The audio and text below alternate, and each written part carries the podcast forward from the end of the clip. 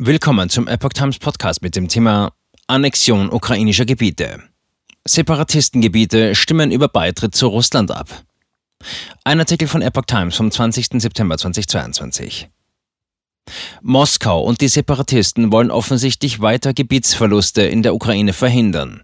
In den besetzten Gebieten soll über einen Beitritt zu Russland abgestimmt werden.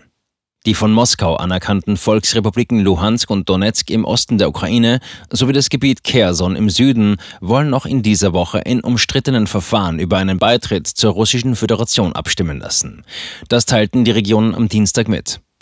Die Scheinreferenden sind weder von der Ukraine noch von der internationalen Gemeinschaft anerkannt. Sie sollen demnach vom 23. bis 27. September abgehalten werden. Die zeitgleichen Scheinreferenten gelten als Reaktion auf die aktuelle ukrainische Gegenoffensive im Osten des Landes. Auch im besetzten Teil der südukrainischen Region Saporischia will die russische Militärverwaltung über den Beitritt abstimmen lassen. Das kündigten die pro-russischen Behörden der Region, in der das größte Kernkraftwerk Europas liegt, ebenfalls am Dienstag an. Das Referendum werde aber nur in den von Moskau kontrollierten Teilen von Saporischia stattfinden, so der Chef der Militärverwaltung, Wladimir Rogov, am Dienstag. Es sei alles bereit, in den nächsten Tagen könne abgestimmt werden, sagte Rogov. Die Separatisten in Donetsk und Luhansk hatten angesichts des jüngsten ukrainischen Vormarsches gefordert, solche Abstimmungen schnell anzusetzen. Russland hat seinen Einmarsch in der Ukraine am 24. Februar unter anderem mit der Befreiung der Gebiete Donetsk und Luhansk begründet. Was würde ein Beitritt zu Russland bedeuten? Auf ähnliche Weise annektierte Russland 2014 die ukrainische Schwarzmeerhalbinsel Krim. International wurde die Abstimmung nicht anerkannt. Der Westen reagierte mit Sanktionen. Auch diesmal ist eine Anerkennung nicht in Sicht. Allerdings hatte Russland stets betont, sich durch die Strafmaßnahmen der EU und der USA nicht von seinen Zielen in der Ukraine abbringen zu lassen. Zuvor hatte der ehemalige russische Präsident Dmitri Medvedev Beitrittsreferenten in den von Moskau besetzten Gebieten in der Ukraine gefordert. Somit sollten diese unwiderruflich an Russland angegliedert werden. Nach ihrer Durchführung und der Aufnahme der neuen Territorien in den Bestand Russlands nimmt die geopolitische Transformation in der Welt unumkehrbar Charakter an, schrieb er am Dienstag in seinem Blog im Nachrichtenkanal Telegram. Die russische Politologin Tatjana Stanowaja meinte, dass Putin sich nach dem Scheitern seiner ursprünglichen Pläne, die Gebiete in der Ukraine rasch einzunehmen, zu dem Beitrittsreferenten entschieden habe. Nach Aufnahme der Region habe er die Möglichkeit, alle Mittel des Selbstschutzes anzuwenden. Russische Kommentatoren wiesen darauf hin, dass das Atomwaffen einschließe.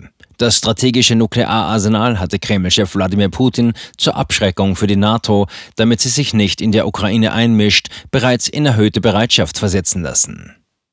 Weitere russische Mobilisierung Zunächst konnte das russische Militär große Teile der Ost- und Südukraine erobern.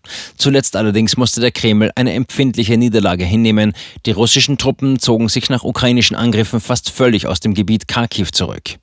Die russischen Medien warnten danach vor einer möglichen verheerenden Niederlage in dem Krieg. Dagegen betont die russische Militärführung immer wieder, dass alles nach Plan laufe und alle Ziele erreicht würden. Der Kreml könnte nun darauf setzen, mit den Referenden innenpolitisch die Bevölkerung mobilisieren zu können. Eventuell sogar durch Ausrufung des Verteidigungsfalls. Derzeit leidet das russische Militär in der Ukraine an Personalmangel. Die eingesetzten Soldaten auf Vertragsbasis haben nicht genügend Ressourcen für den Krieg. Moskau nennt diesen immer noch militärische Spezialoperation. Das russische Parlament beschloss am Dienstag im Eilverfahren Gesetzesänderungen. Diese könnten auf eine mögliche Vorbereitung für die Verhängung des Kriegsrechts in dem Land hindeuten. So legte die Duma etwa fest, dass Zeiten der Mobilmachung und des Kriegszustandes besonders anfällig seien für Verbrechen. Verschärft wurde unter anderem in zweiter und in letzter Lesung das Strafrecht, wonach etwa die Haftstrafen für das freiwillige Eintreten in Kriegsgefangenschaft und für Plünderungen deutlich erhöht werden. Unabhängige und kremlnahe Beobachter sahen darin eine mögliche Vorbereitung des Kreml auf die Verhängung des Kriegszustandes und eine Mobilmachung. Der russische Präsident Wladimir Putin hatte angesichts des Krieges in der Ukraine gesagt, dass Moskau dort noch nicht einmal richtig angefangen habe. Die Staatsduma verabschiedete ebenfalls ein Gesetz, wonach Ausländer, die sich zum Militärdienst verpflichten, schneller russische Staatsbürger werden können. Der Kreml hatte nach der Niederlage der russischen Truppen in der ostukrainischen Region Kharkiv erklärt, dass im Moment keine Mobilmachung anstehe. Allerdings wird seit Monaten darüber spekuliert, dass Putin zu diesem bisher beispiellosen Mittel greifen könnte, um Personalprobleme an der Front zu lösen.